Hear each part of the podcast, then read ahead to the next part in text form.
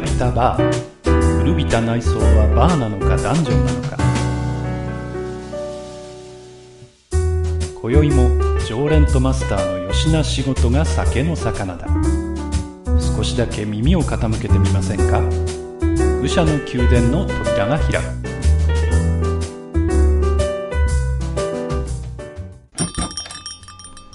いや、マスター、今日も来ましたよ。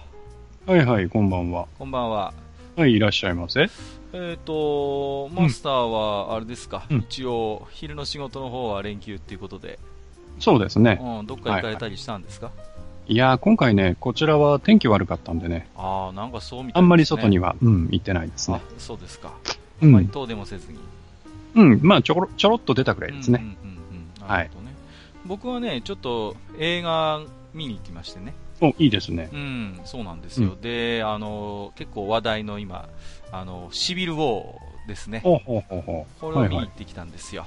うん。あの、アメコミ原作のやつですね。そうですね、あのマーベルのやつなんですけれども、まあ、うんうんキャプテンアメリカとか、あとアイアンマンとか出てくるんですけどね、はいはい。まあ、アベンジャーズのメンバーとかね、あのうんでまあ、あんまりネタバレはしませんけども、はい。あの前にね、この愚者の宮殿でも、えうん。ーとドラクエ3の主人公がね、うん。あの村の民家に勝手に入ってって、タンス物色したりするのってあれ何なんだろうねって話してたじゃないですか。はいはい、ちょろっとね。ちょろっとね、まあうん。それじゃないんですけども、要はその、まあ、ヒーローが、まあ、あの悪人と、ね、派手にバトルをすると、ではいはい。当然、市民にも犠牲が出たりするわけですよ、戦いが派手になるとね。うん。うん。でまあ、今回、まあ、ちょっとあるそういう戦いの中でかなり大勢の市民が巻き添えを食ってしまって、うん。うん。ものすごいこう市民がもうヒーローに向かってなんだっていう感じになるんですよ。はあはね、あの正義の味方が市民をこんなに巻き添えにしてねけしからんみたいな話になるんですよ。あ。うん。でまあそれでね、えーとまあ、国国っていうか、まあ、国連の、ね、管理下に、君たちヒーローは入りなさいと、うんうん。であの勝手にあのバトルをすることは馬鹿にならんと、うん。まあ、きちんとこっちで管理をするからその管理下で君たちはあの、まあ、正義の活動というか、はいはい。そういう、ね、あの提案をされるんですよ。うん。で、まあ、これに従うヒーローもいれば、うん。まああの反発するヒーローも出てくると。あ例えばあのキャプテンアメリカはねまさにうんあの、自由の国アメリカの象徴でね、まあうん自由にやらせてくれよと、うん。なんでそんな管理下に入ってねやんなきゃいけないんだっていうことを言うわけですよ。うんうんうん。まあ、ただ一方で、あの国連の言ってることは正しいみたいな感じでね、うんあの結局そのヒーローの中でその立場がだんだん対立が鮮明化してきて、はい最終的にはヒーロー間でバトルになってしまうと、うん。まあ、こういう流れなんですよ。はいはい。うーんそれでね、あのーまあ、私、実はあの、まあ、映画では実はそのヒーロー同士の、まあ、内戦みたいなものを、まあうん画策している、まあ、あの勢力闇の勢力みたいなのがいて、はいはい。まあ、最終的にはそれを、ね、どうにかしなきゃいけないっていう話になっていくんですけどはい。これね原作はねうん。そういう組織出てこないんですよ。ほう。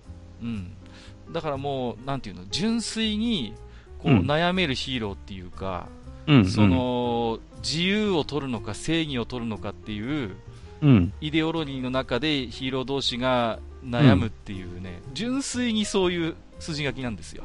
なるほど。その裏で糸引いてるやつとかはいないと。そうそうそうそう。はいだから、結構原作は暗い雰囲気だし、うん。まあ、逆に言うと映画に関して言えばね一応その映画としての決着というか、それをきちんとつけなきゃいけないから、うん私はまあそういう意味ではいい脚色だったなと思うんですけどもね。まあね、あの、向こうのお客さんは特に完全懲悪望むでしょうしね。そうそうそう。だから、うん最初原作をね、読んでた身としてはね、どうやって落としどころつけるのかなとは思ってたんですけれども、はいはい。まあ、あの、とてもね、映画としてはすごい、これだけ見てもまあ楽しめるような作品には仕上がってたんで、うんまあさすがだなとなるほど。思ったんですよね。うんうん。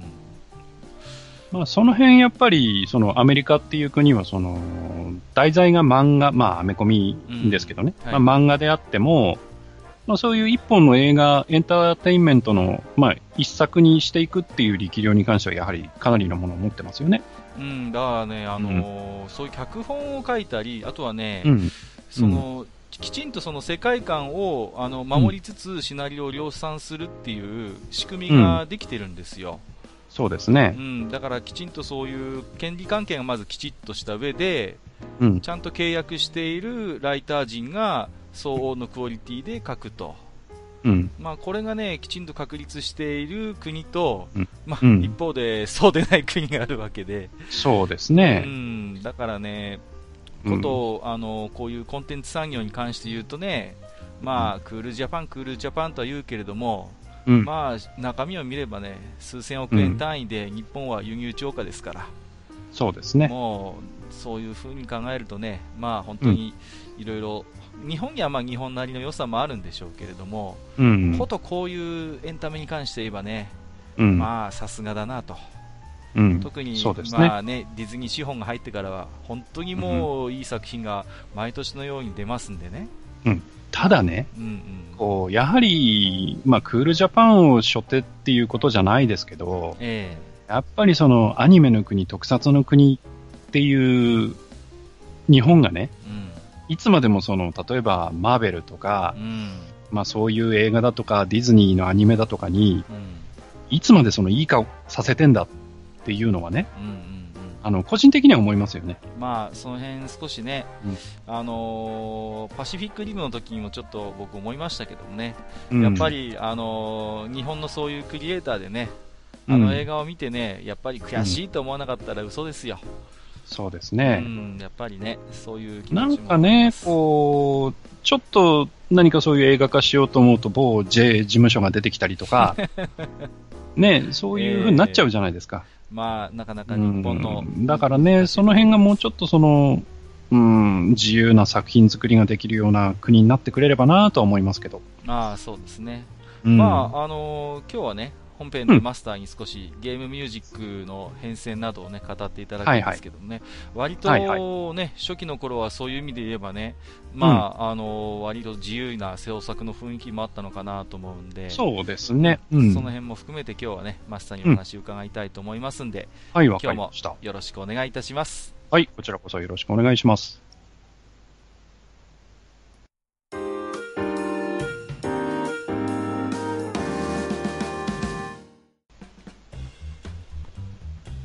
それじゃあね、えっ、と、はいい。ろいろとマスターにお話聞いていきたいなと思うんですけども、ええ、ええ。まあね、ゲーム音楽、ゲームミュージック、うーん私もね、結構うん。オールドゲーマーの部類には入ると思うんですけども、はいはい。うん、まあ、記憶にあるのはね、本当、なんだろうな、うーん、PC、パソ88とか98のゲームは本当に簡単なビープ音とかね、うんそういう世界から割と私一足飛びにファミコンに行った口でもあるので、うはいはい。ん、なんかね、結構スパッと抜けて落ちてる部分もあるなと思うんですけうん、ども、うん、うん。まあ本当にその最初期の頃のお話から少し教えていただけますでしょうかね。そうですね。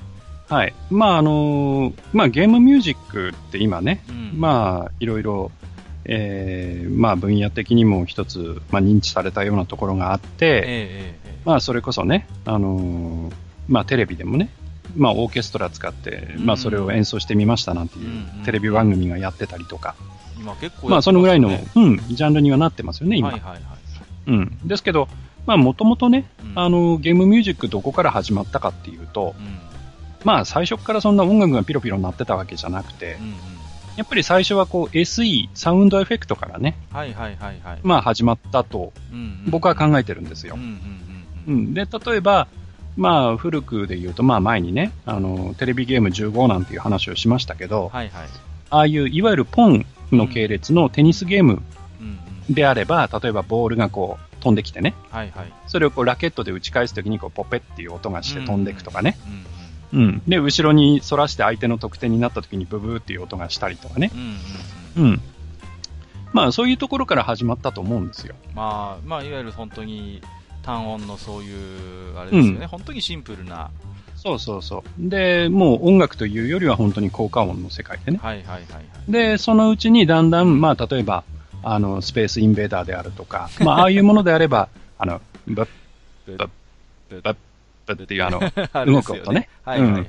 それからあの、まあ、自分のマイ放題が動いてこう、キュンキュン打つ音だとか、うんうんうんあとまあ UFO が出てくるピロピロっていう音だとか、うんうんあとまあ、あとやられた時のドドーンっていう音だとかうん、うんうんまあそういうのが出るようになってきたと。はいはいはい。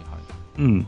まあ、まあその辺まではね、本当に SE なんですよね。うんうんうんで、まあ僕の記憶の中なんで、その、それが、あの、最初だというつもりはないんですけど、はい。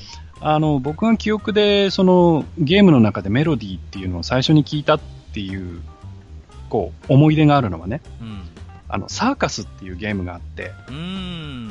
あの、わかりますかね？あの、シーソーが、こう、下でこう、左右に動いててあの、上に風船が浮いてて、そのこう、シーソーでこう、ぴょんぴょん飛びながらその風船を割っていくっていうゲームなんですけど、ありましたね。うん。で、パドル操作のね、うんやつなんですが。はいはい。で、これがね、あのーまあ、パンパンパンパン割って、そのライン、風船のラインが3本くらいあって、はいはいはい。その風船のラインを消した時も音楽鳴るんですけど、うんまあ、それよりもやっぱりね、その印象的なのは、その自分が死んだ時ね、はいはいはい。あの、シーソーにちゃんと乗れなくて下に落っこちちゃったらミスになるんですけど、ええうん。その時のミスの音っていうのが、あの、ショパンの早々行進曲の頭の部分。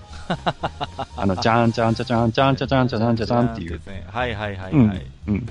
で、えー、まあそれがミスの音だったと。うんうんうん。で、その当時からまあしばらくの間って、うん。まあ、いろんなゲームでその死んじゃった音とか。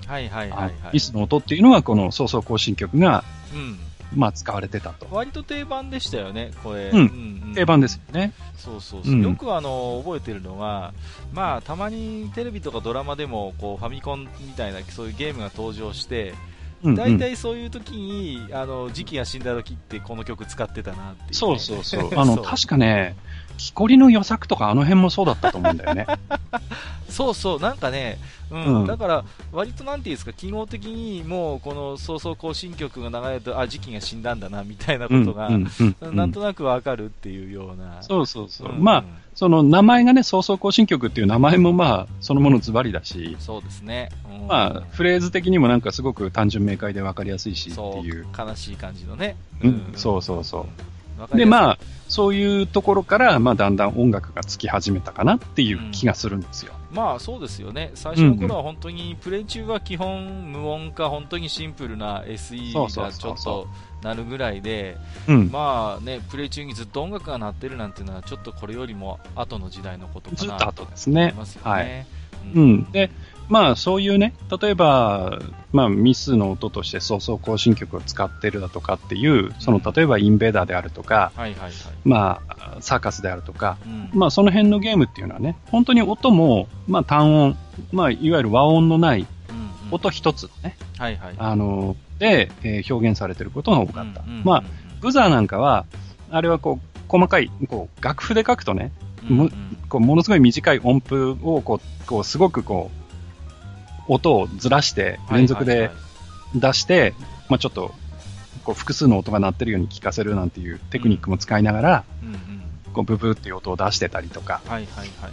まあまあまあ、そういう風なのが多かったわけですよう。んで、そこに、まあ、あの、水星のごとくというかね、うん。あの、現れてくるのが、あの、和音が使えるっていう石がね。あの、開発されて出てくるわけですね。うんはい。で、その石の中で、まあ一番有名なのが、うんうん。まあ今でもこの名前を言うと分かる人多いと思うんですけど、まあ略称で言うとね、PSG っていう。その PSG の略っていうのは、まあプログラマブルサウンドジェネレーターっていうね、はいはいはい。えーまあ随分と大層な名前がついてるんですけど、うん。うん。まあそういう石が出てきたと。うんうんで、まああの、一般的には、まあ例えばファミコンの音源であったりとか、うん。はいはいはい。あといろんなその古いゲーム機、例えばナムコの、例えばドルアガの塔とか、うん。あの、そういうのもね、全部その PSG、PSG っていう言い方をするんですけど、なんか割とガバッとこううざっくりとね、よくそうそうそう。一まあ、回りに PSG って言ったりしましたけどね。そうそう、PSG、FM 音源みたいな言い方しますけどうん、うんうんうんあの、実は PSG、本当に PSG って呼べるのって石が決まっていて、はいはいはい。うん。で、あの、GI って書いて、まあ、ゼネラルインストゥルメンツっていう会社があるんですけどね。ほうん。そこが作った、えー、石のことを本当は PSG とう。呼びますう。んマスターであであのの、石って言って私はわかりますけど、もしかしたらご存知ない方も、はいはい。石とは何ぞやみたいな話。あ、ごめんなさい。ええあの、その辺に転がってる石っていうわけじゃなくええて、えええいわゆるあの、こう、基板の中に入ってる、あの、ちょっと虫みたいな格好したえ、そうですね。あの、チップのことですね。そうですね。はい。はい。いますすいません、どうしても石って言っちゃうんだけど。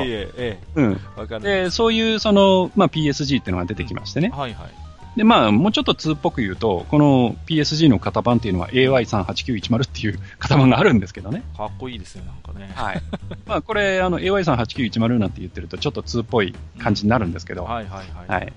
でですね、この、まあ、あの GI の作ったその PSG っていう、んまあ、チップはね、うん。これちょっと変態なんですよ。ほで、変態っていうのは、うんまあその PSG の音を出すという機能う。はいはい。としては、うんえっ、と、和音が3つ、はいはい。同時に音が出せて、うん。プラスノイズが1個出せる。ノイズね。うん。うん。だからまあノイズまで含めると4パート、はいはいはい。えー同時に音が出せるというチップなんですけど、ええところが、この PSG っていう、そのチップはですね、うん。どういうわけかですね。あの、えっ、と、なぜか、こう、入出力のポートを2つ持ってるっていうね。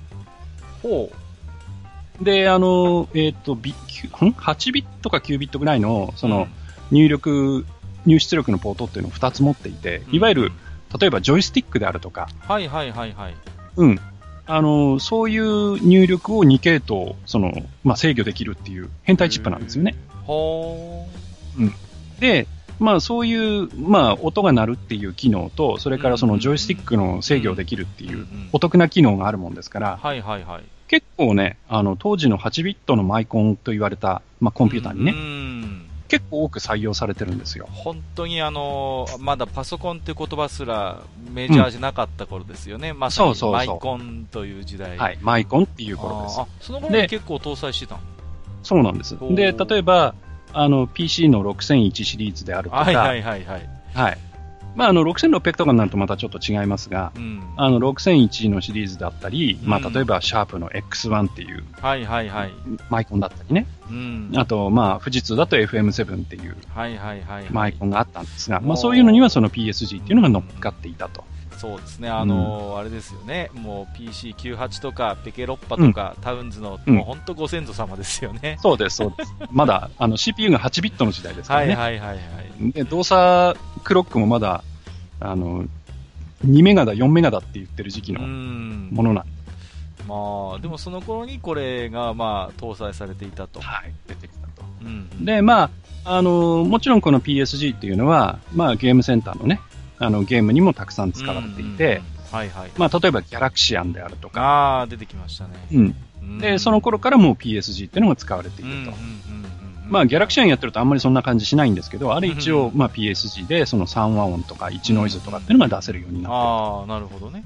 てる、うんうん、まあいう、ことなんですよ。まだあのー結局、その技術として、なんていうんですかね、ハードとして、まあ、対応はできるけれども、まあ、うん要はそれを作るね、ソフトとしての、まあ、あのー作り手が、なかなかそれを使いこなすのには若干のタイムラグがあったりしますよね、往々にしてこういう。そうですね。はい。うんうんうんうん。で、まあ、あのーまあ、厳密に言うとね、さっきも言いましたけど、その、はいはい。PSG っていうのはその GI の作った AY38910 のことが PSG なので、はいはいはい。まあ、厳密に言うと違うんですけど、まあ、あの、例えばナムコあたりの音源もね、うん。まあ似似たような、あれもなんか厳密に言うと本当は波形メモリ音源らしいんですけど、ははい、そういうのを積んできた、えーゲームっていうのが結構ありましてあ。、はいはいはい。もう、もうそれこそナムコが神だった時代です。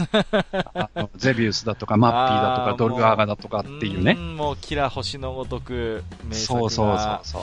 そうですよね、あの、なんていうんですかね、あのーマッピーなんかも本当にあの、軽快なね、じゃらじゃらした音がね、うん、本当にあのーなんていうのかな、あのーゲームセンターでね、よくはい。聞こえるんですよ。うんで聞こえますよね。で、やっぱりね、すんごい、やっぱ、音の、なんていうの、サウンドのレベルがやっぱり当時は結構まだまだ差があってね、ううんん、うん、本当にナムコが手掛けたゲームかなってね、曲、まあ、そのゲームを知らなくても、なんとなく曲聴いてたら、あ、なんかナムコっぽいなみたいなのは、こう、わかるわかる時代でしたよね。そうですね。うんまあ、うんまあ、ナムコの場合はね、さっきも言いましたけど、そういうことで、ちょっとその独特のチップを積んでたっていうのもあって、はいはい。やっぱりその音が、まあ、それっぽいというかねう。ー。うんまあ、そういう、あ、ナムコっぽい音っていうのが結構出てましたよね。うんこのだから頃の、うんあれですか？サウンドクリエイターの方っていうと、どういう方がいらっしゃったんですかね？まあ、まあ、今ほどね、そのサウンドクリエイターっていう名前があまり出てこないですけど、例えばナムコであれば大野木さんという方であったり、はいはい。あと小沢純子さんであったりとかうん、うんうんうんまあ、小沢純子さんだとドルワグンとやっぱり有名だと思うんですけど、そうですね。はい。はい。まあ、この辺の方々が本当にその、まあ、いわゆるゲームの世界におけるサウンドコンポーザーとしては、まあ、ほ、ぼ、ほぼ、まあ、初期の頃の、うん。まあ、最初期の頃の方々。かなと思います。あー。はまあ、なんていうんですかね、あの結構アメリカンポップなこう、うん。テイストの曲とかね、うんそういう軽快なそういう BGM でね、すごい、はい。今まで自分がこうなんか知らなかったような、そういう種類の BG、類の BGM だったんで、すごい印象に強いですよね、ドルアーガなんかもね。ですで、あと、あの、ナムコのそういう音楽に関して、ちょっと、えー驚きがあったのがですね、うん。あの、当時あの、えっ、と、ムック本が出ていて、う。んほえっ、と、あれは電波新聞社かな、う。うんうんうんうん。電波新聞社が、要はその、ナムコの、えーゲームを特集したそのムック本を出していて、はで、その中に、その、楽譜が載ってるんですよね。あ。はいはいはいはい。各ゲームのそのうんうんうんうん BGM とかの。当時はよくありましたよ、そういうなんかちょこちょこと楽譜載せてるっていうのは。い。うんで、あったんですが、はいその中に、例えば、ドルアーガの塔のうん。ギルがうん。剣を振る音とかいうのが、楽譜が載ってたんですよ。すごいですね。あの、あのジャキンっていうあの音でしょ そうそうそう。あの音が楽譜で載ってたっていうね。再現できるんだ。そうそうそうそう。いや、だからまあ作ってる人たちはそうやって作ってるんでしょうね。まあまああ。まあ、そういうことですよね。うん、だから、こう、なんかピアノで弾くのかなんかわかりませんけど、そうはいはいはいはいいう風にして作って、うん。で、まあ、あとはその、まあ、なんていうか再生スピードじゃないですけど、うん音符を短くしてやれば、うんまあ、それっぽいよね、みたいな作り方をしたのか、まあ、その辺はよくわかりませんが、へえ。それがね、非常に印象に残ってますね。すごいですね。うん。まあまあまあ、あの、どうしてもね、ナムコなんでナムコの話になっちゃうんですけど、まあ、当時のね、あの、似たような時期の音楽、まあ、ゲーム音楽というと、例えばう、ん。コナミであればね、はいはい。まあ、グラディウスとかが出てくると思うんですけど、ああ、まあね。うん。やっぱり。うん。まあ、ただやっぱりね、僕の場合はそれよりもちょっと前にね、新入社員トール君の話をちょっとしたくなっちゃうんですよね。まあ、この間もちょっと、あの、話をしましたけど、ええうん。新入社員トール君はね、あの、BGM がね、あの、ビートルズの A Hard Day's Night とかね、はいはいはいはい。あと、ツイスターシャウトも使ってたかな。うんなんか、そんな感じで、まあまあ、ちょっと有名な曲を使ってましたね。あの、タそうタタタンタンタタタタンみたいな感じでうん。うんうんうん。使ってましたね、確かに。はい。はいうんまあね、なんかこう、例えばあれですよね、あの私がよく覚えてるのは、これも前話したかな、あのボンジャックっていうね、あのファミコンだとマイティボンジャックですけど、それの、はい。ボンジャックも、あの一面の曲だったかな、があのはい。スプーンおばさんの、スプーンおばさんね。そうはい。オープニング曲なんですよね。うん。そう。ん。割とだから当時はそのオリジナルの BGM っていうことにこう、うん。まあ、こだわってたわけではなくて多分そういうゲームにマッチしているものであればそういうものを援用して使うっていうのも当時一つトレンドとしてあったのかなっていうね。うん。まあ、あとは、その、まあ、会社の色とかもあったのかもしれませんね。ああなるほど。その辺は。うんうんうんうん。なるほど。ねで、まあね、例えば、コナ、うん、そうですね、コナミあたりだと、まあ、さっきも言ったように、新入社員トール君とか使ってたりするし、はいはいはい。あと、セガだと、あの、ペンゴっていうペンギンのね、あの、アイスブロックをこう、ピューって押押してっていうゲームがあるんですけど、あれだと、あの、ポップコーンっていう曲を使ってますよね。ああの、タンタンタンタンタンタンタンタンタンタンタンタンタンタンああそうだそうだ思い出したタンタンタンタンタンタンタンタンタンタンタンタンタンっていうあの曲ですけど、ちょっとテクあれノチックながポップコーンっていう曲ですよね。うん。そうですねで、あと、何面かクリアすると、あの、まあ、パックマンみたいにコーヒーブレイクがあるんですけど、はいはいそれがあの、ベートーベンの大工ですよね。ちゃんちゃんちゃんちゃんちゃんちゃんちゃんちゃんちゃんちゃんちゃんちゃんちゃんちゃ。そうですね。あ、言われてみればそうだわ。はい。だから、まあ、その辺はね、結構メーカーで、どっちかっていうと、ナムコはそういう既存の曲は使ってない。うんような気がしますあ結構オリジナルにこだわるというか、うん。確かにね。ですね。まあまあ、もちろんね、あの、他のメーカーさんも別にその、パクリばっかりやってたってことではないんだけれども。ええええええうん。なるほどですね。はい。で、あとね、まあ、あの、さっき大野木さんとか小沢さんっていううん名前をちょっと出しましたけはいど、まあ、この、この時期のって言ったらちょっと失礼なんですけど、うんまあ、この時期からね、活躍してるその、まあ、作曲家さんとしては、うん。まあ、当時、コナミのね、あの、東野美紀さんという方の名前をちょっと挙げておきたいです。グラディウスね、そうです有名よね。あと、で、あサラマとは、幻想水湖伝とかもやってますよね、確か。そうでしたね、うんそういえば。うん、割とい、そういう意味で言うと、息が長いと言ったら失礼だけそうです、それども、うです。はい。かなりね、長い期間活躍されてる方ですよね。で、あと、うんあ、の、興味のある方はちょっとググっていただきたいんですが、はいはい。東野さんめちゃくちゃ美人です。はい。この方めっちゃ美人ですよ。はい。ああ、いや、だから結構あの、グラディウスの曲なんかもね、うん。あの、女性が作曲したなんていうので結構エポックメイキングだったり、ね、うんしてね、うんうんうん、なんか話題になったのは覚えてますけれどもはいね。まあ、あの、確かですね、グラディウス3っていう、まあ、ゲームが後に出ましてね。えええで、そのグラディウス3の、あれ、カセットテープだったかな、CD だったかな、まあ、要はアルバムが出たんですけど、えはいはいはい。その時にあの、要は、その、グラディウス3の開発日記みたいな、その、ちょっとしたドラマみたいなのが。その CD の中に入ってまして、はいはい。で、この東野美紀さん役の女性の方も出てきて、うん。で、こう、まあその、寸劇をやってるわけですよね、CD のドラマの中で。はいはいはい。で、私、その、グラディウスとかサラマンダも作曲してたんだ、みたいなうん。話が出て、へえ、で、もう一人の別のサウンドコンポーザーの人も、へえとか言って、年いくつっつってパーンって殴られるっていうね。そんな小芝居がう入ってる。ん。そういう小芝居が入ってたり。まあなんか今思い出しましたけど、この頃のゲームのサウンドトラックってカセットテープでしたね。そうですね。ん僕ね、なんか持ってた気がする、い、くつか。うん。うんなんかグラディウスもね、持ってた気がするんだよな。うん。もうテープがそれこそ擦り切れるまで聞いたもんですよ。で、あとやっぱりね、この頃ってやっぱりその、まあビデオゲームっていうのがだんだんその発展してきてて、うん。で、まあそういう、例えば PSG だとか他の音源だとかっていうのがだんだん開発されてきた頃で、はいはいはい。まあそのゲームにその音楽がつき始めた頃なんですよね、やっぱり。うんうんうん、でそういうことがあるのか、その、どういうわけか、その、テク、テクノ系のその音楽の方々と、その、うんうんうん。な相性が良かったのかよくわからないんですけど、はいはいはい。例えばあの、細野晴臣さんとかが、うんうんあの、アレンジの、ゲームミュージックのね、うんあの、うんうん。うんアレンジアルバムを出してくれたりとか、かなり早い時期ですよね。本当に。そうですそうです。んうんうんですから、最初にあの出たビデオゲームミュージックっていうアルバムがあって、うんはいはいはいはい。で、その後に細野さんはあのスーパーゼビウスっていうのも出されてるんで、おー。そうでしたね。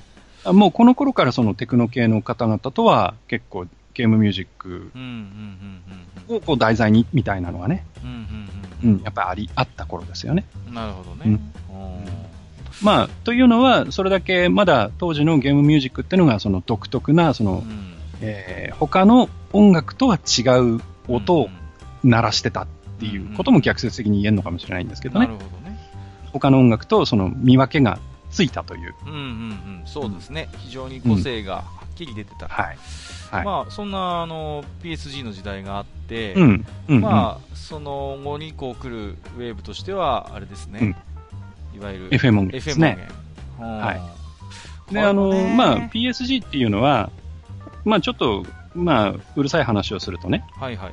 まあ、ある程度その、波形の決まった音、うん。音ってまあ、波の形で、そのはい。はい、音色が変わるんですけど、うん。その、ある程度、その、いくつかその、えー違う波の形をした音っていうのがもともと、あ PSG の中にあって、うん。で、その音に対して、まあ、その音を若干その、まあ、エフェクトをかけるというか、はいはいはい。まあ、立ち上がりと立ち下がりなんですけど、そういうところをちょっといじったりするっていうような、えーことでその音色っていうのを作ってたんですが、うんうんうんえっと、FM 音源っていうのはちょっと、あの、うんその音を出す仕組みがちょっと難しいんで、うんあの、言葉では言いませんけど、えええええまあ、要は波と波を掛け合わせて、えうんうんで、別な波を作る。つまり、うんうんあの、いろんな音を作ることができるっていう。かなり音源なんですよねあのねバリエーションがガッとこう、本当に増えましたよね。そうです、そうです。ね、やっぱり PSG に比べて、その、えー音色としていろんな音色を表現できるようになってきたと。うんうんうんうんそうですよね。うんうんで、しかも、あのーまあ、PSG の場合は3和音プラス1ノイズでしたけど、はいはい。まあ、FM 音源のチップになると、これが、まあ、もちろん3和音のものもあったしう、ん。あの、6和音とか、はいそういうはい、だんだん和音がね、もっとうんいっぺんに使えるうん。っていうような、その、チップが出てきたと。うんうんで、さらに、その、えーまあ、ヤマハがね、その FM 音源っていうのを作ったんですけうん。ど、はいはい。その FM 音源の内部にその PSG っぽいものも、まあ、SSG って言うんですが。えーそれを積んでて、まあうん PSG っぽいこともできるし、FM の音も出せるしみたいな、うんうんそういう意思が出てきました。うん、まああの一口でね FM 音源といっても、結構これもいろんな種類がね細かくそうです見るとありますよね。そうなんです。うんで、あの、この辺はですね、あんまりその知ったかでいろいろ語るとですね、はいはい。あの、FM 音源って結構、結構な数のファンの方がいらっしあゃるんで。あいや人気あると思いますよ今うんでもね。しかも、あの、詳しい方が非常に多いので、そうですよね。はいうんうんですから、あの、僕の方でね、それぞれの石について、ああだのこうだのっていうのは、ここでは言いませんが、ええええええまあ、あのーまあ、有名なところを挙げると3つかな。はまあ、たくさん、F、FM の石はあるんですけど、うんはい。あのーまあ、型番で言うと YM っていうのが頭について、はいはい。まあ、3526とか、うんえー、2203とか、うんえー、2151とかっていう、まあ、そういう、こう、いろんなチップがあるんですよね。はいはいはいはい。うん。で、そのうち、あのー、2203、まあ、略称で言うと OPN っていう略称があるんですが、はい。あの、この、えーチップに関しては、あの、内部にそのさっきも言いましたけど、SSG っていう PSG みたいなのも積んでるっていうことで、はいはいはい。あの、まあ、いろんなことができるっていうことで、これはやっぱりそのマイコンへの搭載が非常に多かったチップです。で、例えば、えーまあ、PC なんとか SR ってついてた、あの NEC のね、はいはい。SRC。あの SR っていうのはあのサウンドレボリューションなんですけど、はいはいはいはい。うん、その系統の、えーマイコンであったり、あと、えー PC98、16ビットのね、うんあの PC98 のサウンドボードなんとかとかいう、うんうんうんうんえーボードにこの手の石が積まさっていったと。まああのこの頃になってくると、割とマイコンもね、こうサウンド周りを一つ特色というか、売りとして打ち出すようになってきましてね。そうですね。だから、それまであんまりサウンドっていうのはその 重視されてこなかったんだけれども、うんこの頃になってくると、割とこういう音も出せますよっていうことで、そう一つ。のね、あの重要な機能としてこう位置づけられるようになってきたなというね。うんうんんそうですねそんな印象でもあるんですけどね。なんていうかな、その、まだその本格的なものではなかったけれども、その DTM みたいなものがね、はいはいはいはい。だんだんその花開き始める。うんまあそのきっかけになったぐらいの時期ですかね。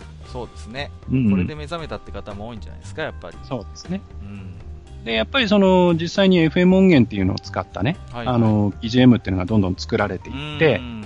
この頃まあ有名なものだとね、代表作、うん。まあ例えばパソコン、まあパソパソコンというかマイコンのね、ゲームだと、うん。まあファルコム系。まあそうですね、もうこの辺になってくると、ファルコムの華やかなりし頃ですよ、そうですね。ねえまあ例えばイースとかソーサリアンとかね。ソーサリアンね、この辺はおそらく、あの、僕なんかよりも閣下の方がね、あの、遊んでらっしゃるんじゃないかなってソーいうふうに。サリアンはね、まあ、僕は戦国ソーサリアンとかも含めて全部やりましたけども、あのよく覚えてるのはね、やっぱりあの、こう攻略本があって、うん。でね、やっぱりね、最後の方にね、楽譜載ってるんですよ、これも。うんうんうん、だから、やっぱり当時からファルコムさんはその自分たちのゲームの一つの売りとしてねこの BGM っていうのを意識してたんだろうなということは思いますしね、まああのー私はあのーなんていうんですかねそういう当時の電気屋さんのデモで、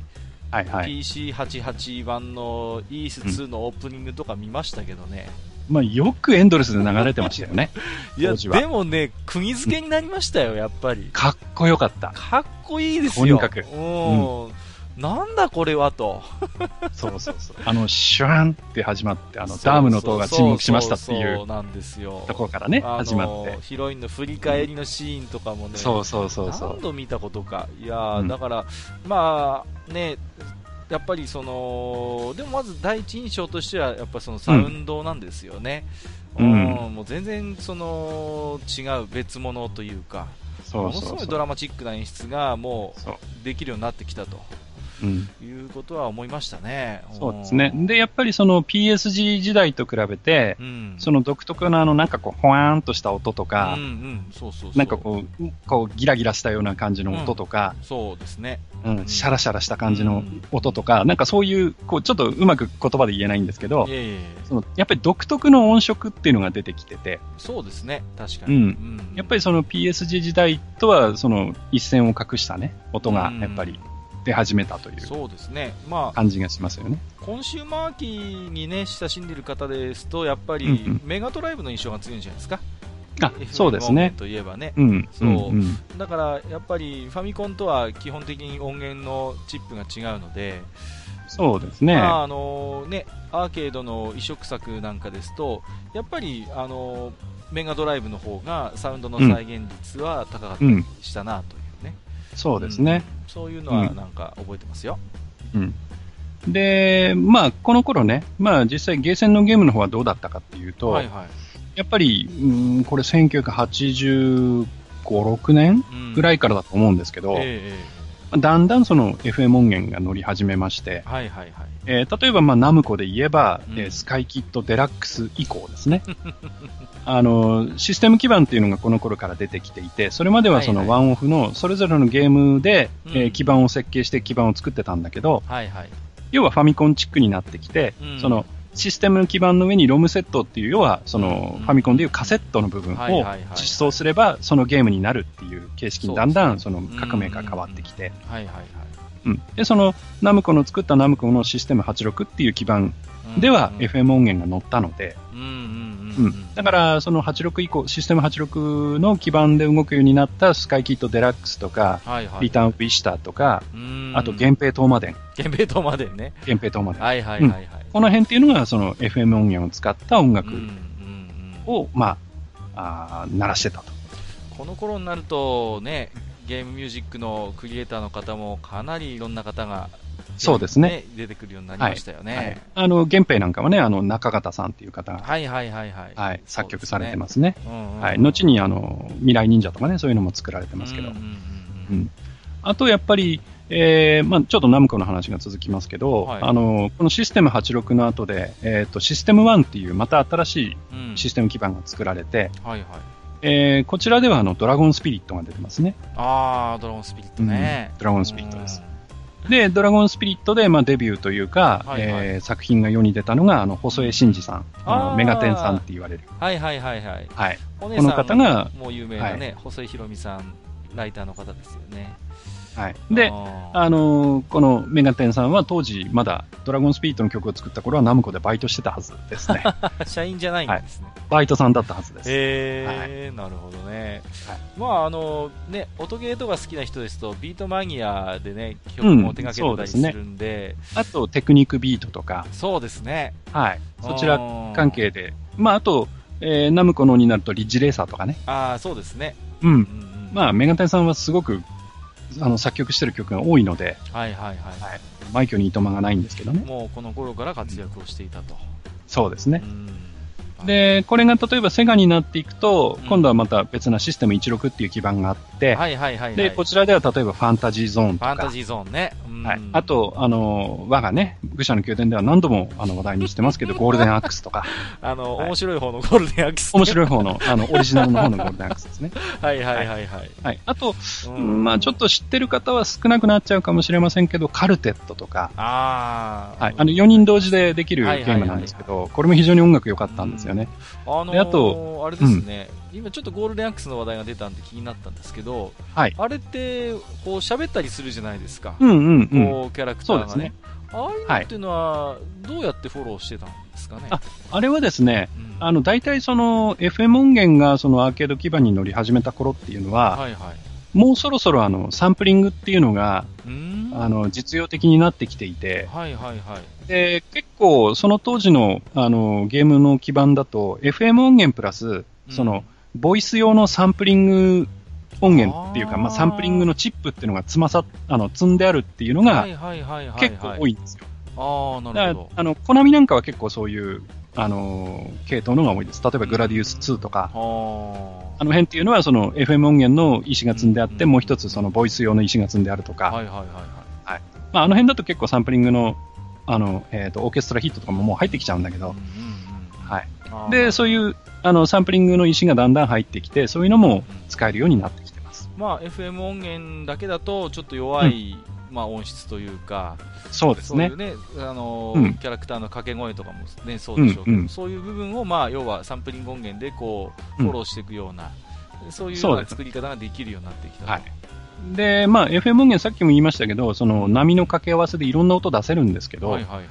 どうしてもその弱いうん。部分があって、うん例えばその、あの、ロックでよく使うディストーションのがっちりかかったギターであるとか、うんそういう、あとまあコーラスであるとどか。う、ん、ちょっとね、人の声っぽい感じのね。うん。あとまあドラムとか、あと、うん。まあさっきも言いましたけど、あの、ジャーンっていうオーケストラヒットっていう、んんん。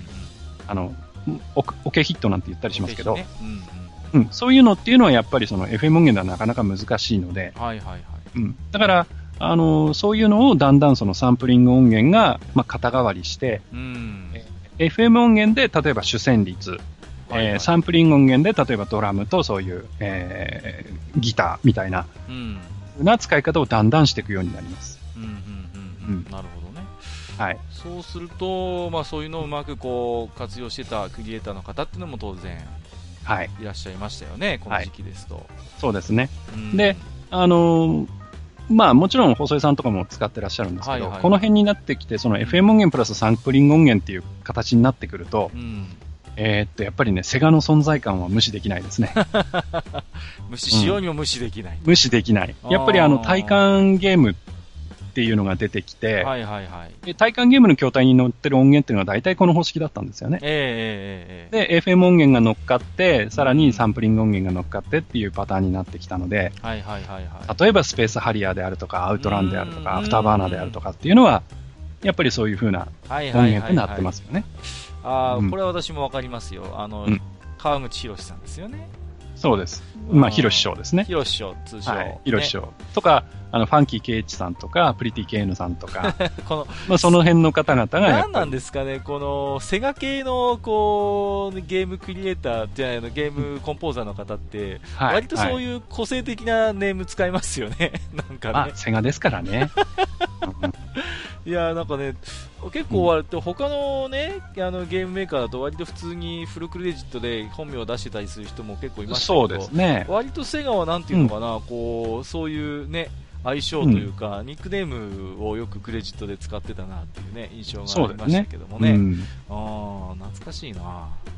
で、あの、この頃の体感ゲームなんかは結構その、えー、まあ、やっぱりその黎明期っていうこともあって、うん。その、基盤のバージョンがいくつかあったりして、ああ、で、そうなると、その、うんうんボードのバージョン違いで、はいはいはい、はい。乗ってる FM, FM 音源が違ったりすることがあって、あのね、それなんか覚えてますよ。うん。うんあの、バージョンによってサウンドが違うんですよね。そうそう。そう、そう、あったわ。う。うんあで、まあ、有名なのはうん、あの、やっぱりセガのエンデューロレーサーっていう、うんうんうんえっ、と、あれは一応、体感ゲームの第2弾だったか3弾だったかなんですけど、はいはいはい。あの、まずハングオンっていうのがあって、ハンゴンね。ははい。であ、の、バイクにまたがってやるやつですけど、はいはいはいはい。あれはバイクのロードレース。が、まあ、ゲームなんですけど、エンデューロレーサーはそうじゃなくて、あの、オフロードの、うんオフロードを走るバイクのゲームだったんですよね。はいはいはいはいはい。うんで、あれは確かね、うーんと、FM 音源の違いだけで確かね、3バージョンくらいあるはずです。はい。まあね、今じゃちょっとは考えられないですけど、うん。ね、そう、あの、曲の雰囲気が結構ね、基盤によって全然違ったりするんですよね。そうなんですよ。で、まあ、もちろんその乗ってるチップが違うので、うん音色が微妙に違ったりとか、はいはいはい、はい。あと、えーピッチ、音の高さがうんうん、微妙に違ったりとか、そうそうそうそう。あとね、テンポも若干違ったりとか、はい。なんかね、うん、覚えてますよ。そのだからね、あのーまあ、セガマニアの方の中ではきっとね、うん。あこのエンデューロレーサーはあのバージョンだな、なんていう人、結構、あの、いると思います。はい。うわーもういると思いますよ。ープな世界だな、うん。いやなんかねそう、うん。違ってたなっていう記憶ぐらいは僕もありますけどね。ちょっと細かいねその辺についてはちょっとお手上げですねまあ、この辺はですね、まあ、あの、うんいいことかどうかわかんないんですけど、あの、動画サイトでね、はいはいはい。あの、ちょっと検索をすると、あの、当たるようなので、うん、ぜひ、はい。あのせっかくなんで聞いてみていただけると、まあ、聞き比べていただくと、そうですね、ええはい、いいかなと思いますけど、ね、いかなと思います。うんうんで、まあ、さっきも言いましたけど、その、FM 音源プラスサンプリング音源っていうことでいくと、はいはい。あの、コナミもね、やっぱり早いんですよね。もう、例えばサラマンダなんていうのはうん、うんうんうん。もう、すごく有名ですけど、やたら喋るんですよね。そうそうそうそう、あのね、あのパワーアップした時のね、あのナビゲーション的な声がね入りますそうよね。、ピックアップをスピードアップとかね。そうそううんスピーダー言ったりとかスピーダーですねそうそうあと、ミストチェインバーイズエンプティとか。そうそうそうそうそう、うん、やったら喋る。でもあれかっこよかったですよ。喋あのなんうんか、ナビゲーションボイスっぽいやつ。そうですね。うんまあ、シュートイットインザうんヘッドとか、シュートイットインザアイとか、そうそうそうそうそういう言い。方をしてったりとか。うんまあ、それが大体、あの、空耳で聞こえるんですけどね。そうそうそうそうそう。シピルがヘイとか言っちゃうんですけど。ありましたね。そう。うんうんうん。ままあね、そんなコナミだとね、うんあの、例えば古川元明さんとか、ああ、はいはいはい。もう。まあ、区警派クラブなんてね、うん、いうあたりがまあ有名かな。経派クラブはね、うん、割と、なんていうんですか、ゲーム音楽好きの方ですとね、うんうんメジャーなはね、あのところかなと思いますけれども、そうですね。。区警派クラブでアルバムも出してますからね。うんうんう。うんんそうそう。あれのなかなかね、ご機嫌な、ちょっとフュージョンっぽい。そうですね。当時のサントラはうん大体、経派クラブ名義のもので出してたような、ね。結構、あのーあの、ドライブのお供にしたりするのにね、結構いいですよいいですよね。今でも十分、はいうん、あのー、聴けるクオリティのものだと思いますんでね。はいはい。で、まあ、またあの、ナムコの話ですけど、はいはい。ナムコだとさっきあの、システム1っていう話をしましたけど、はいはいはい。えっ、と、システム2からはあの、サンプリングっていうのがもう、もっとバンバン使われるようになってきて、で、システム2っていうのはあの、拡大縮小回転がハードで実装されたので、はいはい。まあ、ゲームもね、ちょっと見た目が結構変わって、アサルトとか、うん。あまあ、えーメタルホークとか、オーダインとか、はいはいあー。まあ、あと、うん、僕の、えーソウルゲーム、ワルキューレの伝説とか、はいはいはいはいはいはい。その辺っていうのがやっぱりサンプリング音源も使った、えーゲームと。なるほどいうことになねっ。ていて、ワルキューレの伝説の場合は、まあ、作曲されてるのは川田さんという方がね、はいはい、川田博之さん。はい、ね。これはもう、はい。本当に前も話しましたけど、ワルキューレの伝説のワクワク感はね、うん。いいですよ。まあ、あそう。とはね、私も前喋りましたけどね、私はうん高校生の頃に、あの、こっそり遊んでたエッチなダンシングアイも川田さんがね、手掛けてたんですよね、実は。なるほど。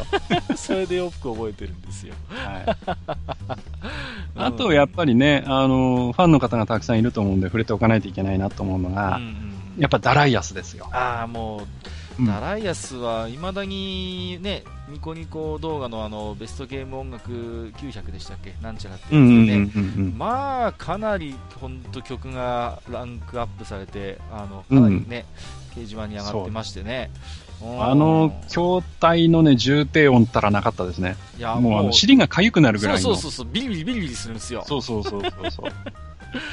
そう、まあ、すごいんですよね。もうでまあ、それがね、今度ダライアスが、まあ、ロム交換で変わって、忍者ウォリアーズになって、忍者ウォリアーズね。そう。そうそうそう。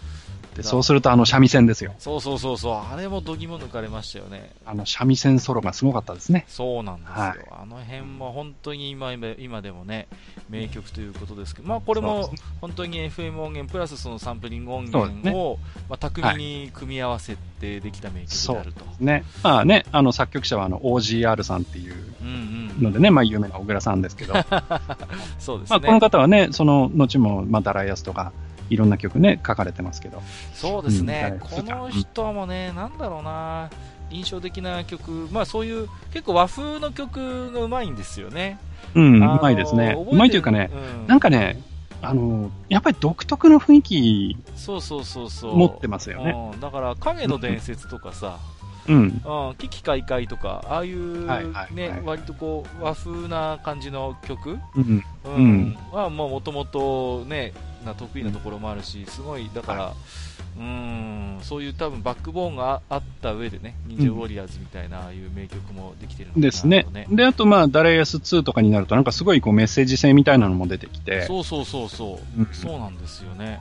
はうん、なんとも言えない独特の雰囲気を作れる方だなと思うね。そうですうね。んはい印象ありますね。はい。はい。で、やっぱりあの、この辺の時代っていうのはう、んまあさっきも、まあマイコンとかパソコンにね、うんあの、FM 音源がの乗り始めたっていうお話をしましたけど、はいはいはいはい。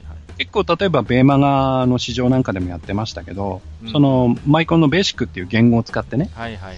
うん、その上でその、まあ楽譜に変わる、まあ MML とか言ったりしますけど、うんうんそういうのを書いて、はい。えー演奏させてっていうのを結構楽しんでる方々がいて、そうですね。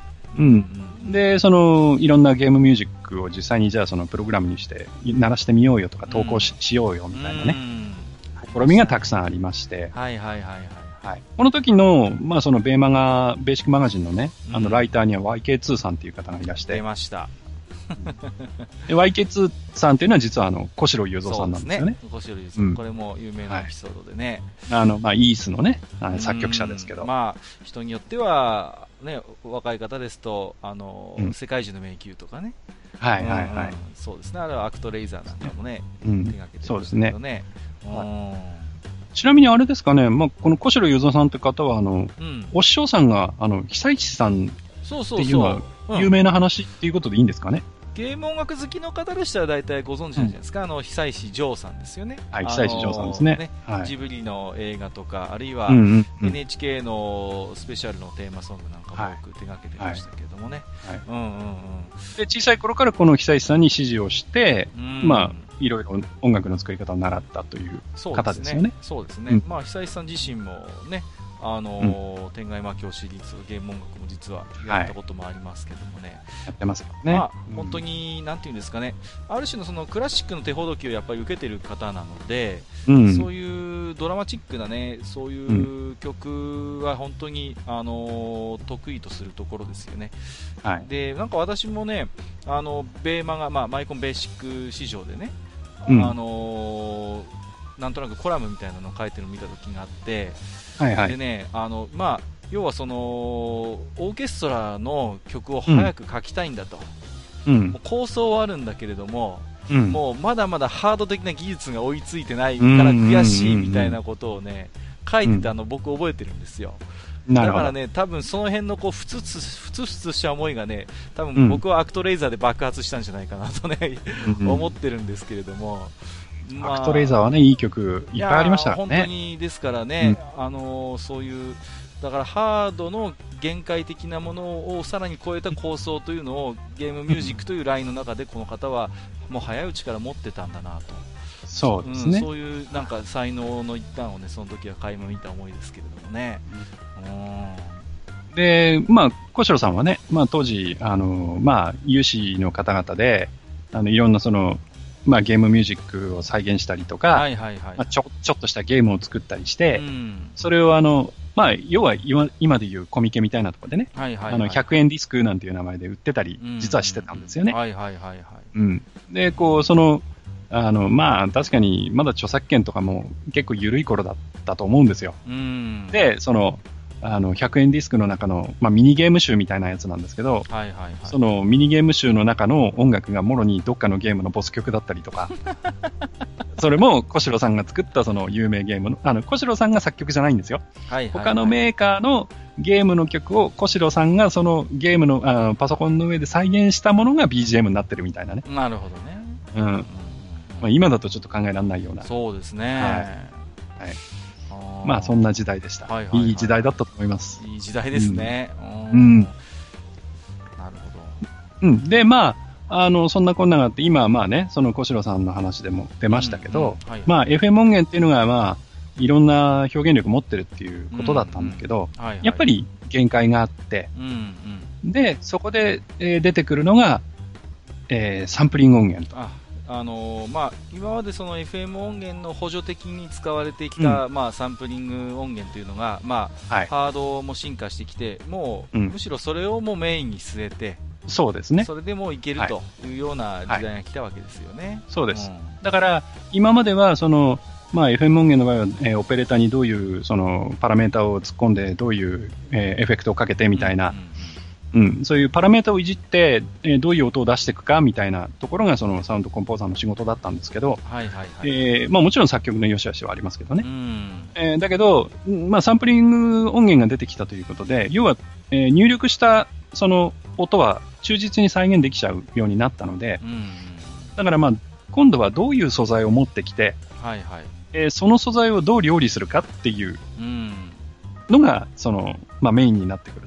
まあ、だからその今まではまず音源の可能性というか音源でできることがまあ少なかったと、うん、だからその蚊に慣れた素材の中で、まあ、いかにそれをこう工夫してゲーム音楽を作り上げていくかっていう時代で、そうね。まあ、そういう試行錯誤の中でさまざまな個性的な曲や名曲が生まれてきたわけだけれども、うん、まあ、この頃になってくるといよいよハードの技術がまあ非常に進化してきてもうそもそもどういう音をサンプリングしてうん、それをどう、まあ、料理するかっていうような、うん、そういう形になってきてるわけですよね。そうですね。だから、本当にオーケストラを再現したければ、オーケストラが再現できるようになっちゃったんですよね。そもそもね。もう、うん、そうですよね。うん、うんで、まあ、こうなってくると、もういちいちそのゲームの名前上げていきませんけど、はいはいはい、あの例えば対戦格闘のブームが来たりして、うん、でそうなってくると当然そのゲームが喋ったり叫んだりね、うんうんうんえー、またはそのゲーム自体が歌っちゃったりとかね。うん、そういうのが、ね、その、最初は珍しかったかもしれないんだけど、だんだんそれがやっぱサンプリング音源ということで普通になってきちゃったんですよね。ですね。で、そのうちに、まあ、えー、ビートマニアみたいな音ゲーとかが出てきたりして、うんうんうん、で、まあ、今につながっていくと。うん、なるほどね。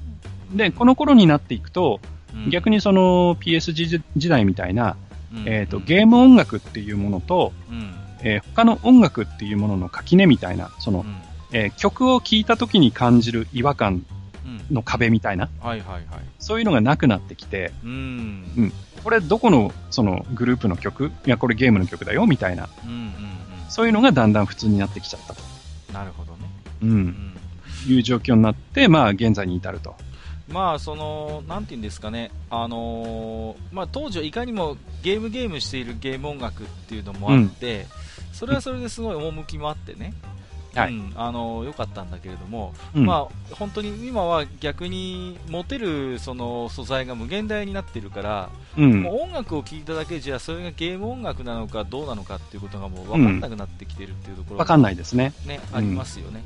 だから、なんていうのかな今逆にあえて、あのー、そういう当時のピコピコサウンドをこうまた復活させてね、盛り込むようなゲームっていうのも出てきましたし、うん、まあ本当にいろんな可能性の中でそのゲームにどれだけマッチしたようなサウンドを作れるのかっていうような、うん、うん、だから逆に大変な部分もあるのかなっていう気もするんですよね。そうですね。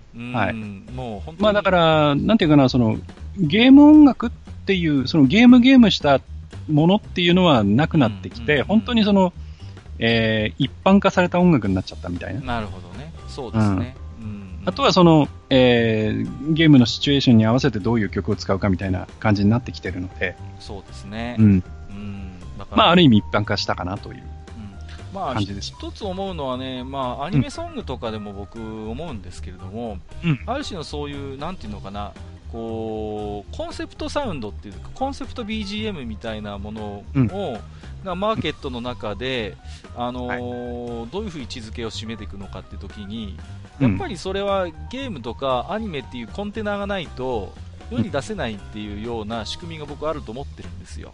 はいはい。まあ、いわゆるそういう歌謡曲とかポップスとはまた別で、そういう部分でね、そういうある種のこう匂いをこう打ち出すような、はい、そういう尖った、尖ったっていうかちょっといろんな、そういう、まあ、いわコンセプトをすごいこう色濃く重視したような、まあ、サウンドトラックっていうのが、まあ、やっぱりそれを地上でやっぱりそれでご飯を食べていくっていう時にやっぱりそのゲームであったりとか、うん、まあ、アニメっていうような、まあ、要は媒体が必要なんだと、うん、でまあ、それを逆にもう逆説的にねもうその曲を要は売り出すためにゲームをつけるんだっていうような多分形で出たのが、いわゆるあの東宝シリーズとかね、はいはい、うんうんうん、そういうものもまあこういういろんな可能性がもう本当にできていく中で一つ出てきた個性的な動きだとも思いますしね、うん、うん、だから本当に面白いなと思いますよね。うん、そうですね。もう今に至ってはねそれこそあのアイドルマスターなんていうのはね、うん、そうですそれもある意味。もう垣根は全くなくて、もう本当にアイドルソングなんで、うん、そうですよね。うん、うん、うんで、ね、どこの、どこのグループが歌ってる、その、まあ、曲調的には若干その古いアイドルだけど、うん、まあね、どこのアイドル歌ってんのったら、野球ゲームの中のアイドルだよ、みたいな。うん、うん、そうかと思うとね、あの、CM で中居君が歌ってたりするんで。あります、ね、まあ、本当にそういうね、まあ、技術の進化とともに、そういう、まあ、ゲームの BGM も変わってきたわけですけれども、はい。はい、まあ、こういうね、進化を、遂げていったものが実は身近にもあるっていう話なんですよね。そうなんですよ。うん。で、まあ、僕らは当然その、まあ僕なんかの年代だとそういうゲームにおけるその音源の進化とか BGM、ゲームミュージックの進化っていうのをリアルタイムに、えー、体験してきてるわけですが、はい、もっと若い世代の方々でも、うん、実は同じ進化っていうのを体験してきてて、でそれっていうのは携帯電話なんですよね。なるほど。うん。うんうん、で、携帯電話もあの思い出してもらうと、まあ、まあ皆さんハッとすると思うんですけど、うん、最初は、例えば着信音なんていうのは、普通のこうピロピロした音だったんですよ。そうですね。いわゆる本当にね、ピロピロ、うん、ピロピロっていうね。ピロピロピロっていう音だったんですよ。そうそうそうそうで、それが、その携帯がだんだん進んでいくと、それが、そのうち、こう、えー、携帯の中にいろんなメロディーが入るようになってきて。ね、5曲とか6曲入ってて、そうそうそうお好きなものをそれから選べるよみたいな。くださいと。うん。まあ、で、メールはまた別な音楽みたいな。そうそうそう。覚えてますよ。僕、この頃ドコモを使ってましたけど、うん、結構ね、あのー、メーカーごとにも個性あったのよ、うん、やっぱり。そうです、そうです。やっぱね、P、うん、僕 P をずっと使ってるんですけど、あのパナソニックですよね。はいはいはい、はい、P はもうやっぱその P らしい音がしてたし、個性的だったのは N ね。あの昔からパカパカの折りたたみを作ってた NEC の N シリーズは、はい、音も結構独特だったのよ、でね聞くだけでどこのメーカーの携帯電話か、当時分かりましたね。あ N だってすぐ分かるんです、うん、N は。そうそう、でそんな携帯が着信が使えるっていうところから、うんうん、今度打ち込めるってなって。そうそう。そう。で、閣下なんかはよく分かってると思うんですけど、はいはいはい、本屋さんに、うん着メロの本ってたくさんあったじゃないですか。いっぱいあったの、この頃は。本当に。うん、そう。ここの、この楽譜を打ち込んだら、その、誰それのアーティストの何の曲になりますみたいな。そうそうそう。ね、C とか D とか書いてあって。そうなのよ。そうそう。最初はそれも、単音だったのよ、それも。そうそうそうそれがだんだん、和音が鳴らせるようになってきて、うん、そうそうそうそう。すごい凝った人は本当に和音もバリバリ鳴らしてね。そうえー、すごい素敵な着メロだね、どうやって作ったのみたいな、当時はそういう話もあったんですそうなんです。ところが、うん、そこで、えっ、ー、と、権利者側は気づいちゃうんですよね。うん。で、権利者側がそれに気づいちゃって、うん、あ、じゃあ、着メロ売れるじゃんってなっちゃって。そうそうそうで、ま、もうぱったりと着メロ本なんていうのはなくなって。はいはいはいはい。で、携帯電話自体ももう打ち込むなんていうことができなくなって、そうですね。その代わり、その、例えば、あの、i モードだとか、EasyWeb だとかで、そのサイトに行って、その曲をダウンロードできるっていう風に変わったじゃないですか。そうですね。うん。僕なんかだから当時、まだガラケーでしたけど、ナムコのサイトに行って、それこそドルアガノとのテーマとか落としてましたもん。あー、なるほどね。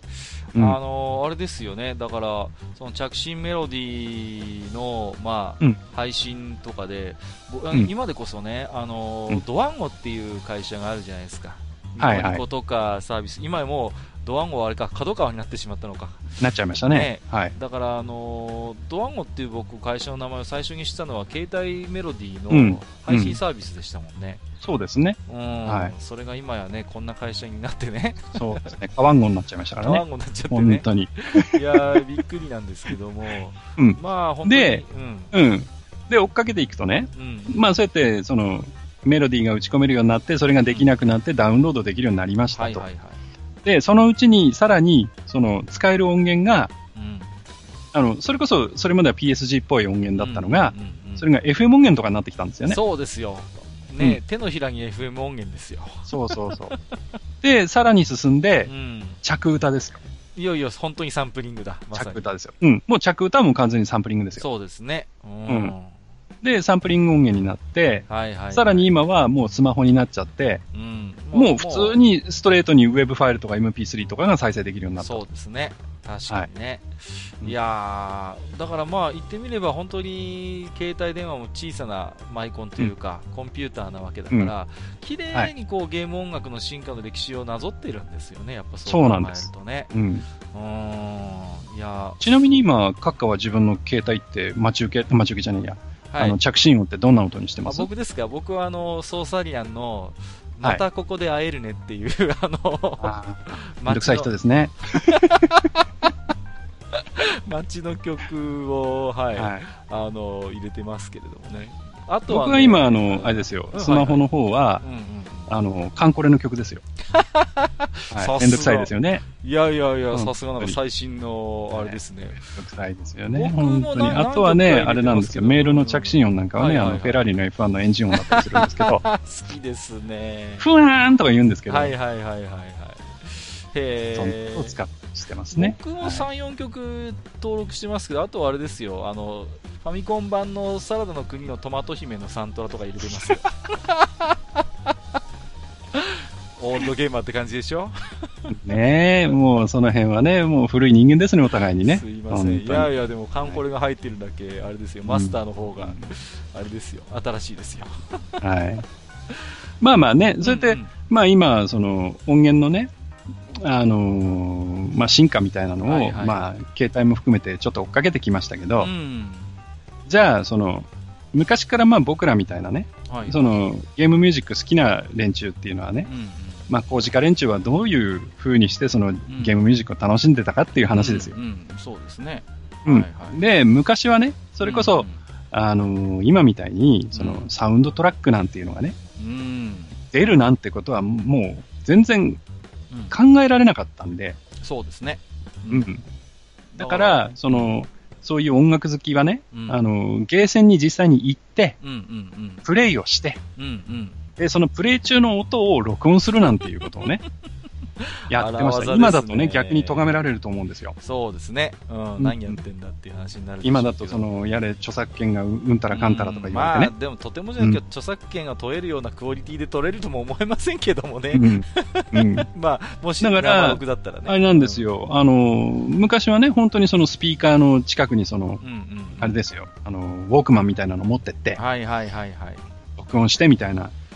風だったんですけど、そのうちにあのゲーセン側がね、うん、あの、あれはダライアス以降だと思うんだけど、えー、ゲーセンの筐体にそのヘッドホン端子がつくようになったんですよね。ああ、なんか覚えてますよ。うん。うん、で、そうなると、その、それまでの、要はその、エアー録音状態から、うんうんうん、その LINE で録音ができるようになってそうそう。ね、まあ、それでもまあアナログ入力ではあるんだけれども、うん、一応アナログでね、うん、あの音が取れると、それをねやってたやつもいたな、確かに。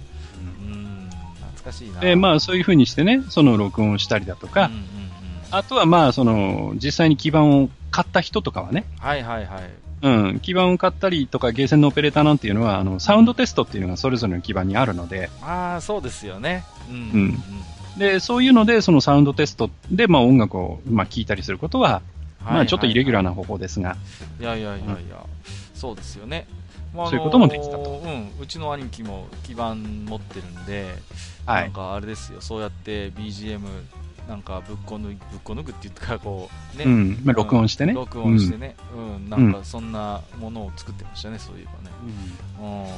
うん、であれなんですよ、その基板によってはそのサウンドテストの中に、まあその例えば未使用曲が入ってたりとか、はいはい、うん、その実際にゲームでは使われてないんだけど、作ってとりあえずロムに焼いたっていう曲が入ってたりとか、そういうのがあったり、あとはそのテスト用のその音っていろいろ入ってるんですけど、例えばステレオチェックで右と左それぞれ別に音を出すとか、そういうのがあるんですけど、うん、そういうとこでなんか妙に遊びが入ってたりとか、なんか有名なものとかあるんですか？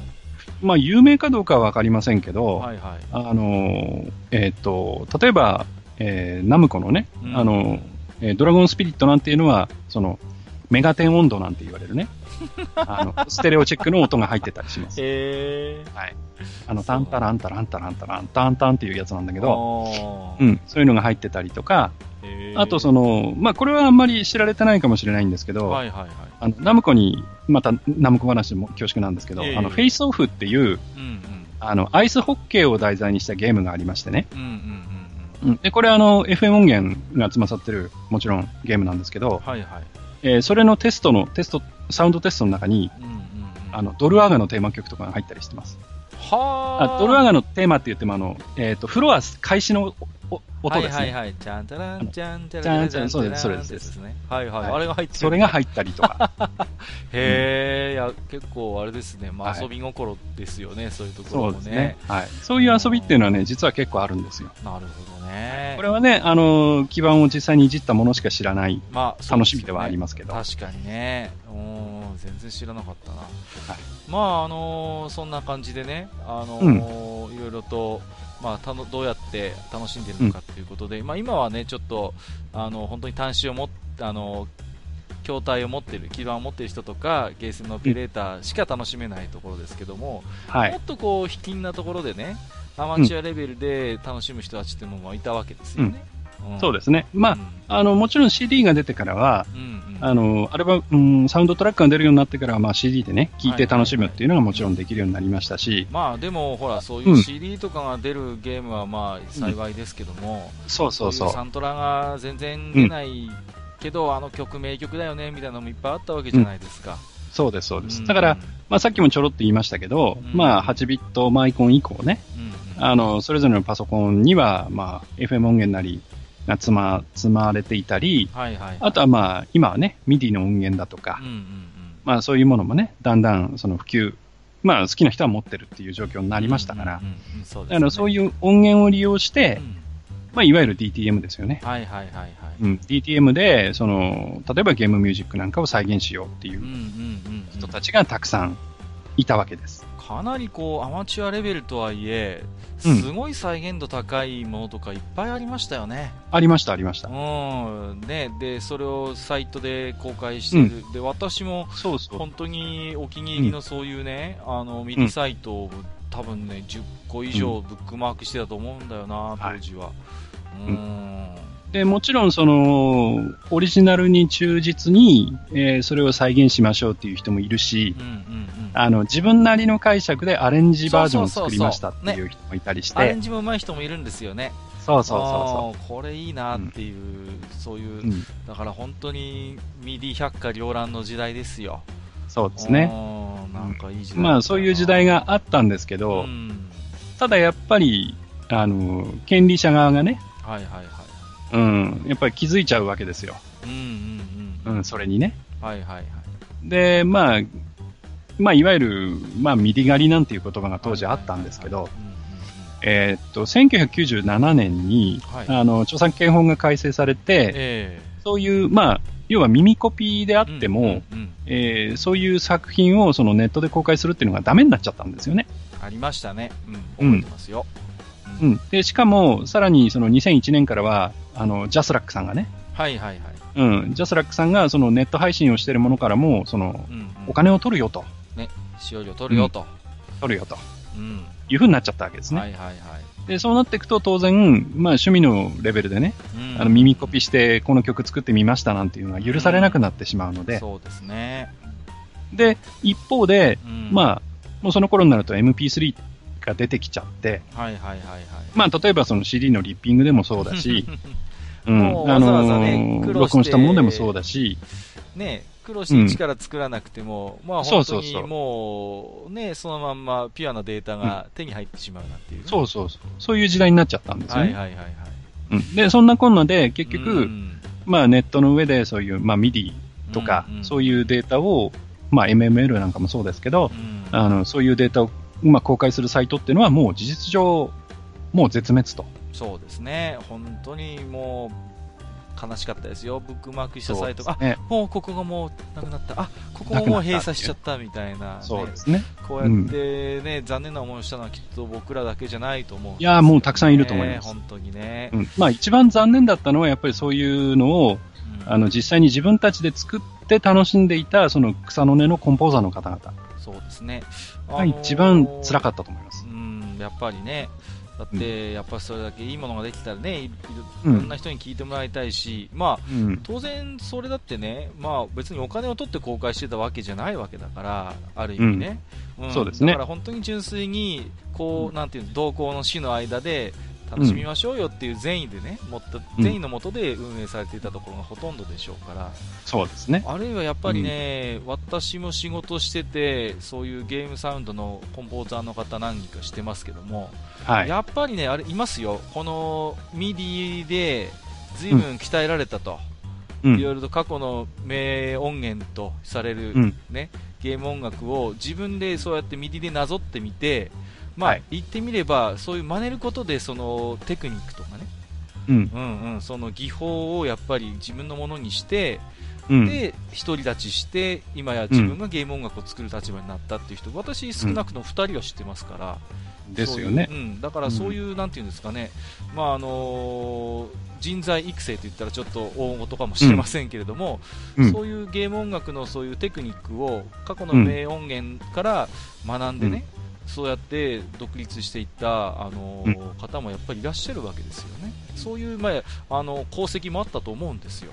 そうなんですよ、うん、でまあ、そういう MIDI 狩りっていうのがあって、うん、まあ、事実上、そういうデータをね、ネットで、まあ、配信することっていうのは不可能になってしまって、はい、それからうん何年も経って、今、まあ、2008年ですか、あのニコニコ動画とかそういうところでは、まあ、 JASRAC の方と包括契約っていうのを結んで、うんえー、ニコ動とかの上では、その耳コピーの作品の公開っていうのは OK にはなったんですけど、なるほど。うん、ただ、やっぱりその数年間のブランクっていうのは、やはり大きなダメージですよね。いやそれはやっぱり、そういう市場自体がね、すっかり萎縮して市場っても違うのかな、そういうでも、うん、ね、楽しんで共有するっていう空気が多分一気にしぼんだことは間違いないですから、まあここはね本当にそうやってガッとこう絞る前にね何かできなかったのかなってことは今でも思いますよね。うん、うん、だからあのこういう特にまあまあアニメとかもそうなんだと思うんだけど、うん、その音楽に関してね、はいはい、えー、こういうふうに一度その締め付けを食らったっていう事実を目の前にすると、うんはい、一方で、うん、えー、前にもちょっともやもやするっていう話をしましたが、はいはいはい。えー、二次創作っていうことでね、うん。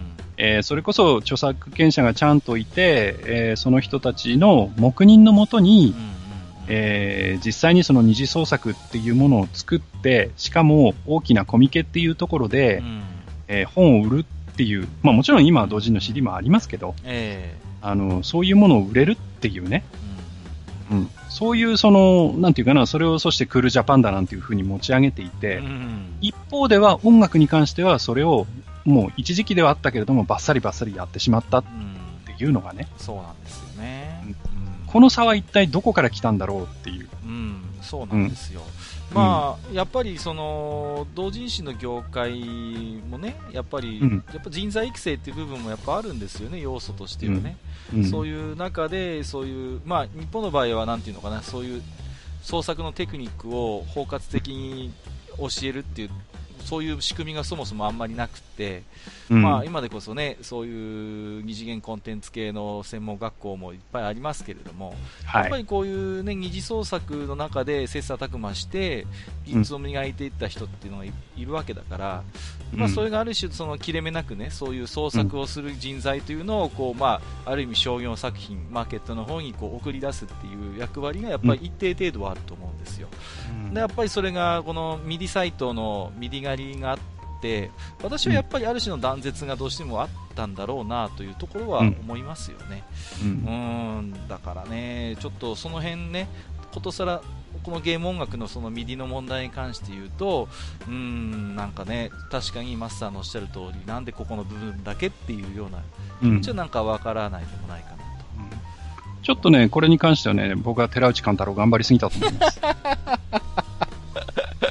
あの人ね、はい、あの、はい、あの方が、ちょっと頑張りすぎたんじゃないかなって。うん、そうですね。だから、だから、だからその、うん、やっぱりね、だから、うん、まあ、ど誰が旗振り役だったかっていう、まあ、犯人探しをするつもりはないけれども、やっぱりこういう、うん、なんていうんですかね、特殊性のある、やっぱり分野の音楽だったわけですよ。だから、もうちょっとね、その業界というか、その特殊性をね、もう少し汲み取った上で何か工夫はできなかったのかな、うん、だからいつもこういう話になるときによくわからない人がやると、もうもうバサッと全体に大きなカゴをかぶせてしまって、うん、でもうペンペング様後には生えないという状況になるもんですからね。本当ここに関して私もゲーム業界の端くれる人間としてはね、やっぱじくじたる思いはありますよね。うん、だから、まあ、この先ね、あの、そういうサブカル周辺でどういう流れがこれから先あるかっていうのは予想できないけれども、やっぱりその、えー、例えば二次創作とかそういう、えー、まあ、まあ、口悪く言うとパクリとかね、パクってなんか面白いものを作っていくっていうようなことをする人たちもそうだし、えー、逆にもちろん権利者側もそうだし、こういうね、あの、ミリ狩りっていうことが過去に実際にあったんだよっていうことはやっぱ忘れちゃいけないと思うし。そうですね。だから同じような、うん、えー、まあこういう悲しいことはね、できればやらないようなね、工夫をこれからもしていってほしいなとは思いますけど。まあ、ニコニコ動画とかで、今本当にね、いいゲーム音楽に簡単に今アクセスできる、まあ、YouTube も含めてそういう、ね、ですね、うん、でもそれを当たり前に享受している若い方々もいるんだけれども、まあ、そこに至るまでにはこうね、まあ、おじさんの昔話になっちゃうかもしれないけれども、うん、紆余曲折があって時にはちょっと不幸な、ね、出来事もありつつ、はい、まあ、今があるんだってことは、まあ、あの教養の一端として、ね、知っていくことは決して損ではないと僕も思いますよ。そうですね。はい。はい、あのー、このテーマでね、最後に、あの、一、件お便りいただいてるんで、ちょっとご紹介させていただきますね。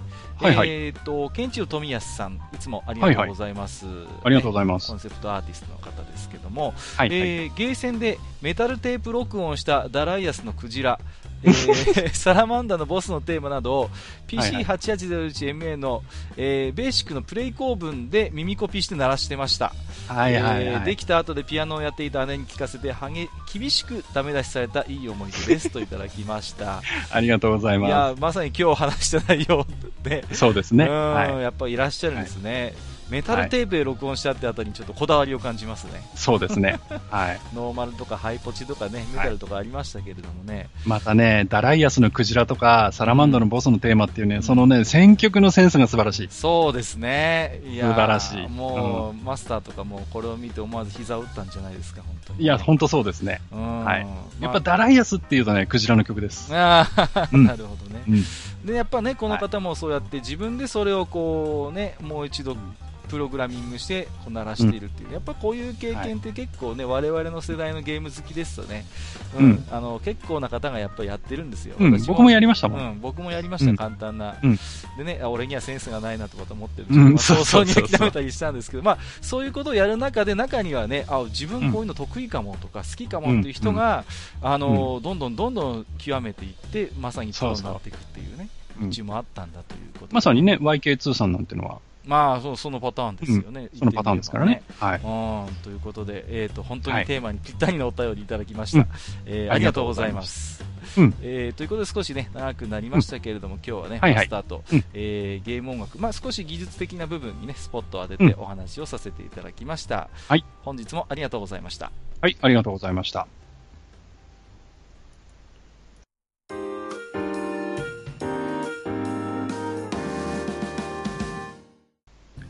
はあ、というわけで、まあずっとね、ベラベラ喋ってきましたけども。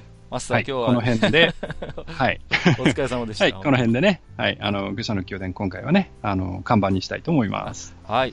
えー、実はですね、あの、はい、前回の放送から、またね、うん、本当にありがたいことにいっぱいお便りもいただいてるんですよ。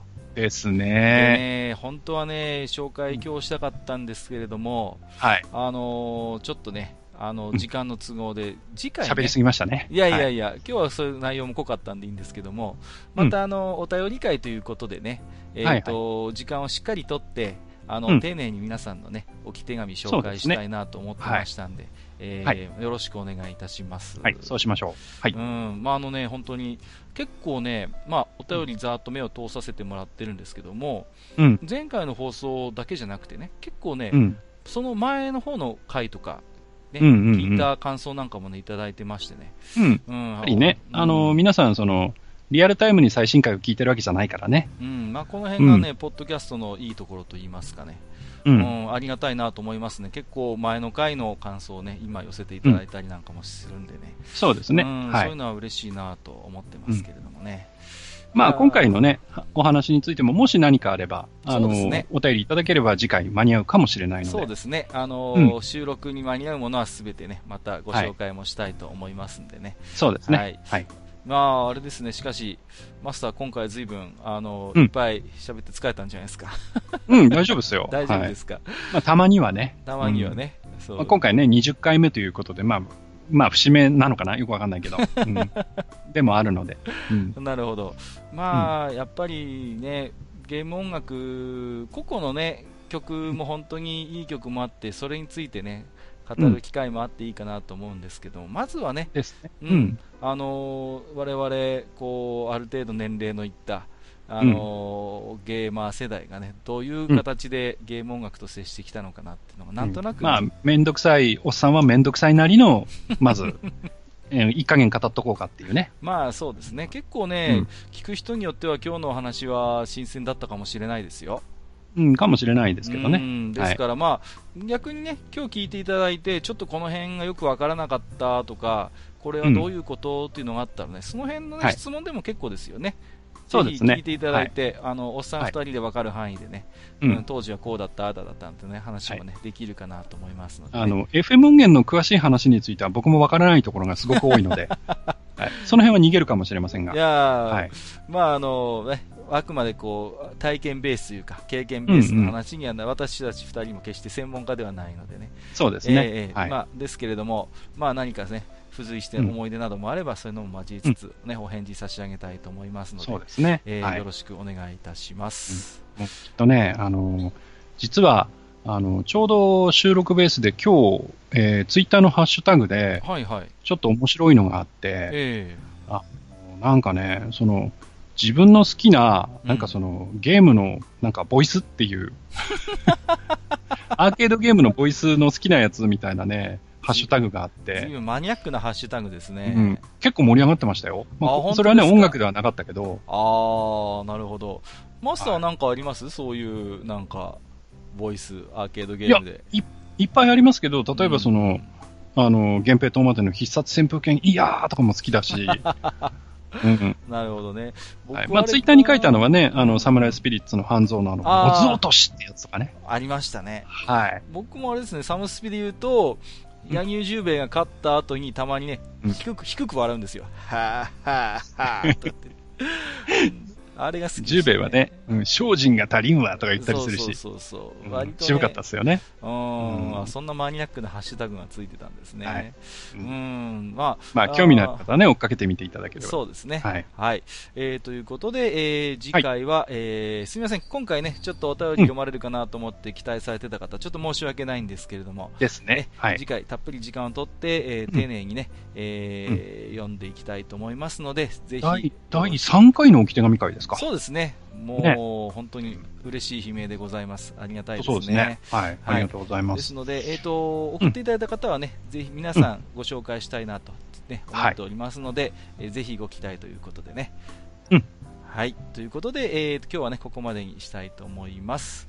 はい。えー、ここまでね、えー、お相手をさせていただきましたのは、私こと、閣下と、えー、私こと、埴輪でございました。本日もご聴取いただきまして、ありがとうございました。ありがとうございました。